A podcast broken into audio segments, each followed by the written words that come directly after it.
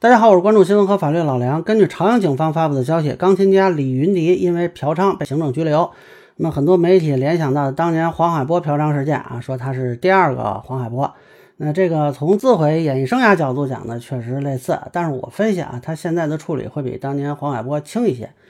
那么朝阳警方发布的消息称呢，接群众举报，有人在朝阳某小区啊卖淫嫖娼。对此呢，警方依法展开调查，将卖淫违法人员陈某慧。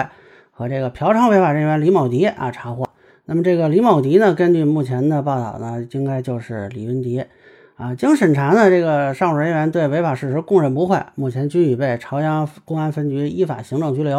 啊，这个网上呢还有自媒体造谣说这是刑事拘留，这个是不对的啊，很明确说了是行政拘留，但是没说是拘多长时间。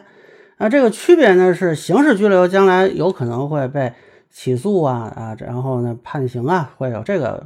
可能性，但是行政拘留呢，应该说，呃，就到此为止了，除非说将来再有新的证据啊，再转，但应该，呃，可能性不大。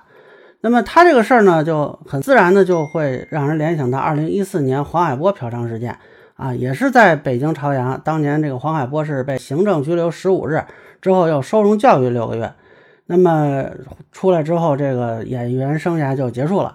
啊，那李云迪这次会怎么处理呢？这个根据《治安处罚法》第六十六条啊，卖淫嫖娼呢，处十日以上十五日以下拘留，可以并处五千元以下罚款；还有呢，情节较轻的啊，可以处五日以下拘留或者五百元以下罚款。那他现在是不是情节较轻？这个还不知道。但是他这个跟当年黄海波比呢，有一个不一样的地方，就在于，呃，二零一九年的时候，这个卖淫嫖娼人员收容教育办法是废除了。